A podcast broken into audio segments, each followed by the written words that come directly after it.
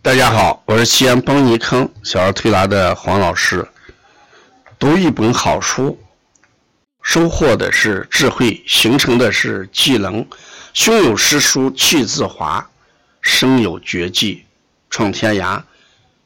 下面是黄老师讲灸书，灸学泰斗周梅生的灸神的第八讲，对经络内容与功能的认识。不能笼统含混。一特有的经络体系竟然也能运行血液，认为经络体系能运行血液，哎，这是目前的普遍见解。古人虽然也有这种说法，如《素问·调经论》。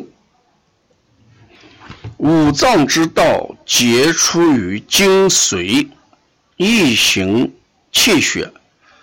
在十四经发挥当中讲，故经脉者行气血，通阴阳，易容于生者也。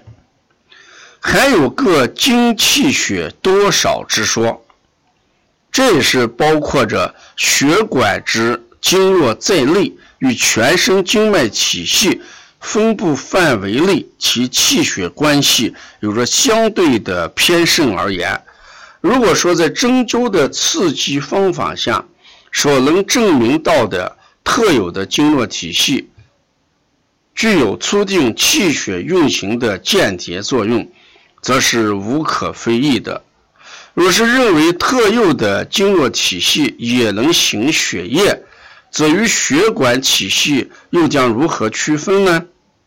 在灵枢的邪客中所说的“营气者，密其精液，注之于脉，化一为血，内注五脏六腑”，明明是指血管之脉，绝不能与十二经脉混为一谈。如认为血管之脉就是经络之脉。为何又把血管之脉排斥在十二经脉之外呢？这种情况的存在，焉能熟视无睹？啊，所以说一定要搞清楚啊，对经络内容的功能的认识不能太含混了。第二，把十二经丁也归属在十二经络范围之内。十二经丁很明显是指人身的肌肤与四肢头面的神经组织，是经脉系统中的另一个特有的体系。但是目前虽然也认为经丁是肌腱附着于骨骼的部分，却把十二经丁归属在尚未能从形态结构方面找出证明的十二经络范围之内。这种虚实混淆的情况与经络体系能运行血液，并无二致。三，把十二经水也列为十二经络的内容。灵枢经水所说的“经脉十二者，外合于十二经水，而内属于五脏六腑”，是足太阳外合清水，内属膀胱。足少阳外合于胃水，内属于胆。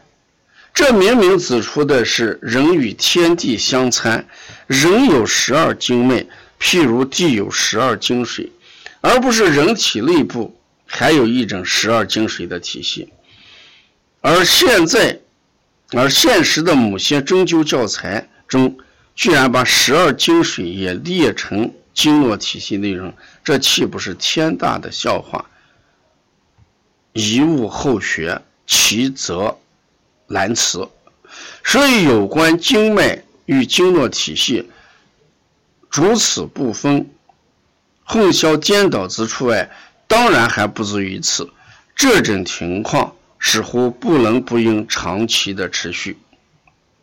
所以说，这里面特别就是讲的这几种。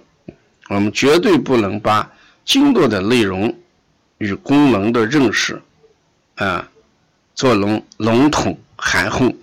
是特有的经络体系能运行血液，十二经丁属于十二经络，十二经水归为十二经络啊，这些观点都太含混不明确，有待于我们正兴。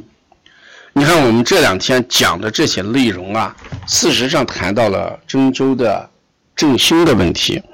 要正兴，就应该正本怎么样？清源，把一些不明确的、含混其辞的、呃主此不分的、呃让人不知道二者之间有没有区别的，把这些东西呢，统统的要我们去怎么样归正？我们在在讲这个小儿推拿的时候，我立正小儿推拿，是吧？